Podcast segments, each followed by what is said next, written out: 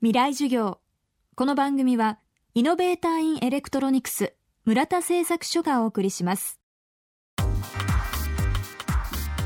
未来授業今週は11月3日と5日に放送した FM フェスティバル2011未来授業明日の日本人たちへの中から宮城県気仙沼の牡蠣漁師 NPO 森は海の恋人代表畠山重敦さんの講義の模様をお送りします。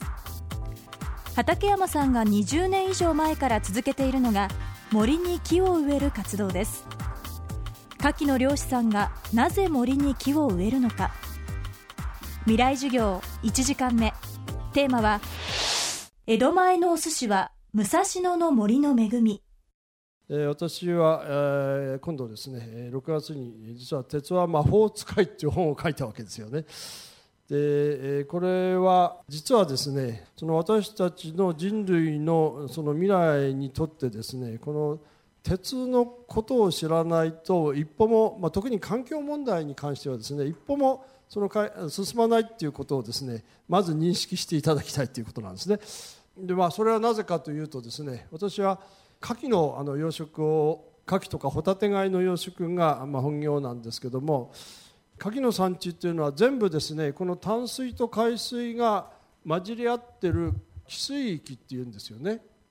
ここがすごい重要なあ言葉です。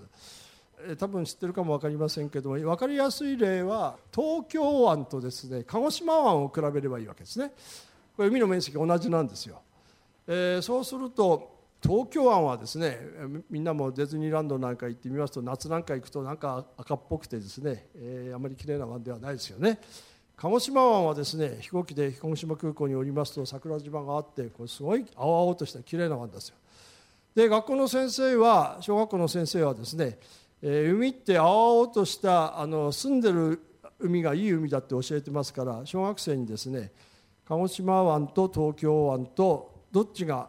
お魚が取れるかって聞くと100人が100人それは鹿児島湾に決まってるってみんなこう手を挙げますよね×です、えーどれぐらい×かというと30倍×なんですね。汚れに汚れたと思ってる東京湾が鹿児島湾より実はですね30倍も魚介類が取れ今でも取れてるわけですよ。なぜかと言いますとそれは鹿児島湾はですね火山の爆発でできた湾ですから川が流れていないんですね。えーそれに比べまして東京湾はですね大体16本川があの流れ込んでおりますから川の上流へ行きますとこれは武蔵野の雑木林って言います。つまり森と川と海がですね一つになったところ。そこで江戸前の寿司ネタの元がネタがですね取れるってことですね。畠山重篤さんの講義の模様はビデオポッドキャストでノーカットフルサイズで配信中です。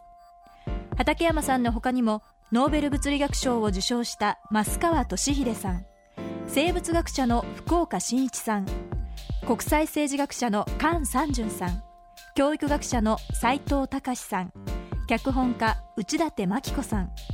九州大学応用力学研究所の大谷裕二さんの講義も配信しています。未来授業のビデオポッドキャストでご覧ください。未来授業明日も畠山重敦さんによる講義をお届けします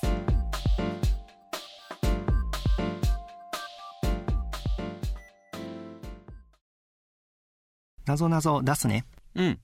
みんなの目には見えないけれど、いろんな電子機器の部品を作っている。うんうん。自転車に乗ったロボットでも有名な会社といえば、はいはいはい。それ、ムーラタ。今答え言うたんちゃう？そう。答えは村田製作所。電子部品を作っています。未来授業